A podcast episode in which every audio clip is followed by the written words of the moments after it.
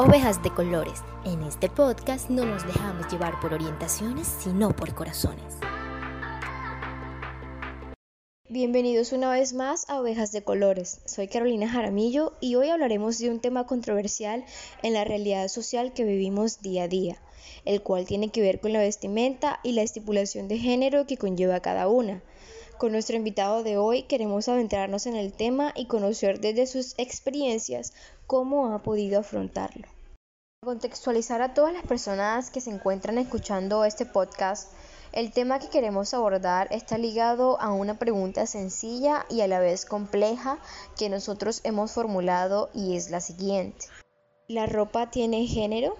Lo cual nos lleva a construir otra pregunta de la misma índole es necesario continuar promulgando los estereotipos de vestimenta que se conocen o se estipulan por la sociedad? Desde hace muchas décadas siempre ha existido la necesidad de vestir, pero esta necesidad es moldeada por personas y épocas que deciden lo que las personas deben o no deben utilizar.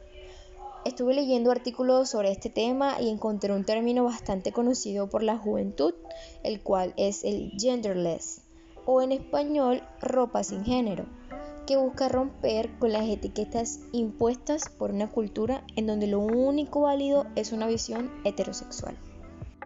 Para empezar, queremos conocer a la persona que nos hablará en estos momentos.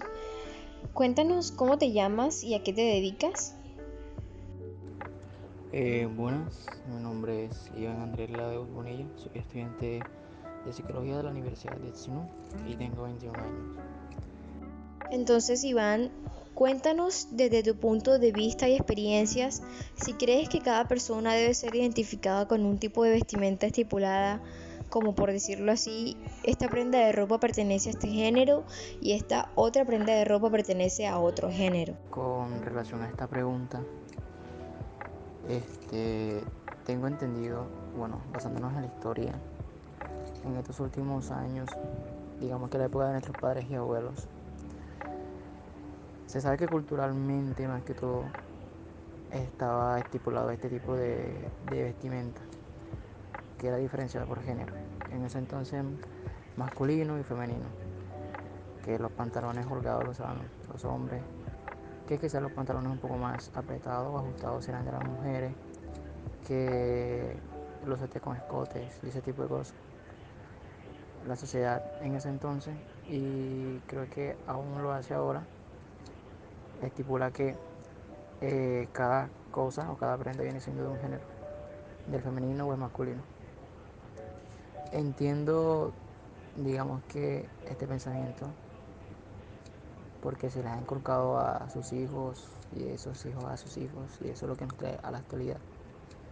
Pero gracias al diferente desarrollo, tanto personal como espiritual, por parte de muchas personas alrededor del mundo, nos hemos dado, nos hemos dado cuenta que hay cosas las cuales no encajan con nosotros.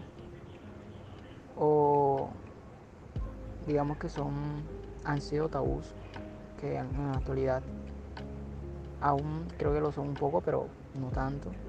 Es cuestión a la vestimenta. Pienso que el futuro son digamos que las prendas de cosas unisex. Eh, nada nada ahora es 100% masculino, 100% femenino, sino que hay muchas personas que han, digamos que, este, roto este concepto que se tenía. Y eso me parece, realmente me parece bastante bueno, bastante bien. Digamos que anteriormente no podíamos, los hombres no podíamos utilizar eh, accesorios rosados o ese tipo de tonalidades porque éramos catalogados como femenino y había burlas. Igualmente pasaba con las mujeres. No podían, digamos que, usar botas o usar pantalones holgados porque también se decían que eran cosas masculinas. Realmente eso no define tu orientación sexual, no define tampoco tu ideología de género, simplemente viene siendo como una expresión de una expresión de, de ese género, una expresión. Y digamos que no hay que sexualizarlo tampoco. Pienso que una mujer puede usar cualquier prenda y eso no la define. Ella puede ser un saco, puede ser corbata, puede ser pantalones holgados, puede usar zapatos y eso no la cataloga como hombre o no nos da pie para juzgarla ni su orientación sexual ni su, ni, ni su género. Igualmente pasa con los hombres. Vale, entonces, conociendo tu punto de vista acerca de este tema, queremos hacerte otra pregunta y es si alguna vez te has sentido observado o has escuchado comentarios sin sentido por vestirte de la forma en que lo haces, incluso estando con tus amigos, estando con tu pareja. Cuéntanos. Hablándote sobre la forma de vestir, yo a veces sí uso tipo scrop top este, cosas de pronto un poco pequeñas. No he salido mucho así a la calle, digamos que por eso un poco de, miedo, pero otras veces sí lo he hecho. Y sí he escuchado comentarios, digamos que negativos, miradas indiscriminadas, perdón, discriminadas,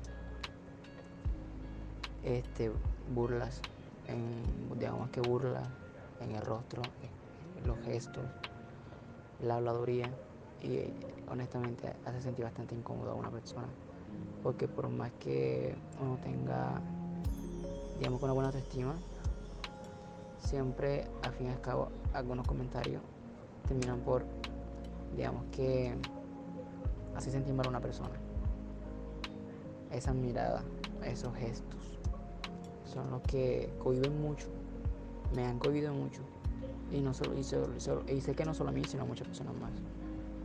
Al momento de salir, pues sí he visto esa mirada. Muy pocas veces lo he hecho por eso mismo. Este, quisiera ser un poco más valiente en cuanto a ese sentido de salir así a la calle. Poco a poco creo que lo, lo lograré. Es cuestión de trabajar un poco más en eso. Quiero, yo tengo muchos ídolos y muchas ídolas que salen así y le dicen cosas muy horribles, cosas negativas, se burlan directamente en la cara. Este, hay comentarios mucho más, digamos que discriminatorio y ofensivo, pero ellos están ahí. Sé que de pronto les afecta un poco, pero ellos no se dejan. Sí, y yo los admiro mucho por eso. Escuchándote tocar el tema sobre los ídolos, em, era algo que quería preguntarte y es tienes a alguien en específico em, que en verdad te guste como es o su forma de ser, que creas que tú podrías llegar a ser algún día como esa persona o siquiera tomarlo de ejemplo para formar tu, tu esencia como persona. Digamos que esos ídolos o esa persona que yo admiro son personas que eh, sí, son de carne y hueso como todas las demás personas, pero son más reales. ¿En qué sentido? Es que están aquí. Están aquí, las puedo ver, puedo hablar con ellas. Esas personas, tú las conoces, que son Mario, Ross. Son personas a las cuales yo admiro mucho, que he tenido la oportunidad de conocerlos también hay otras personas que admiro que son, digamos que influencers por redes sociales, pero más que todo sobresale una que se llama Carolina, creo que se llama así. Este es una TikToker, es una persona trans, una chica trans, muy hermosa, muy divina, que su capacidad de amar y querer es increíble. Tiene una personalidad completamente hermosa y bondadosa son de esas personas que tú las escuchas hablar y puedes estar ahí horas y horas. Este, igualmente con eh, Ross y con Mario. Son personas que han, tenido su historia, que he tenido la oportunidad de que ellos me hablen sobre eso, sobre su historia, sobre por todo lo que han pasado. Y aún así con todo digamos que esas malas experiencias que pasaron y que aún sé que pasan ellos siguen ahí. Siguen ahí defendiendo lo que ellos son defendiendo sus ideologías sin hacerle daño a nadie simplemente viviendo como ellos son.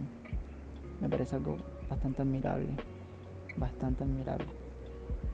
Siempre voy a respetar eso lo respetaré, lo aplaudiré y lo, lo promoveré también.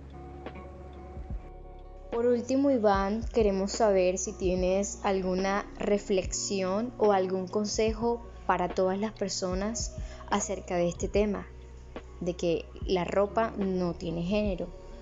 Si algún chico o alguna chica quiere colocarse una falda, un vestido, un pantalón holgado, un pantalón apretado, pueda hacerlo siempre y cuando se sienta cómoda y se sienta bien consigo misma. Por eso queremos conocer y que nos cuentes em, qué reflexión le darías a las personas.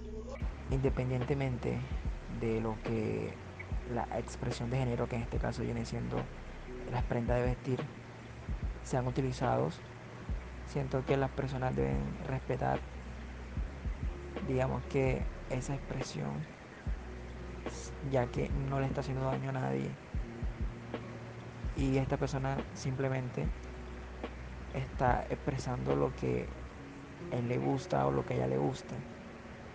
Siento que el futuro está en las prendas unisex, que van a ayudar poco a poco a, digamos que, involucrar este aspecto de, de expresión de género. Entiendo que para muchas personas sea difícil aceptarlo, pero con el simple hecho de no juzgar, el simple hecho de no estigmatizar ni no discriminar mucho. Queremos agradecerle a Iván por habernos brindado este espacio de su vida y contarnos cómo ha afrontado este tema por habernos enseñado alguno de sus miedos y la forma en que sus gustos han tenido la relevancia adecuada a la hora de vestir. Esto ha sido todo por hoy. Esperamos que hayan aprendido cosas nuevas y sobre todo que pongan en práctica el conocerse y saber que para ser hombre o mujer no debe existir un tipo de prenda predeterminada por la sociedad. Hasta luego.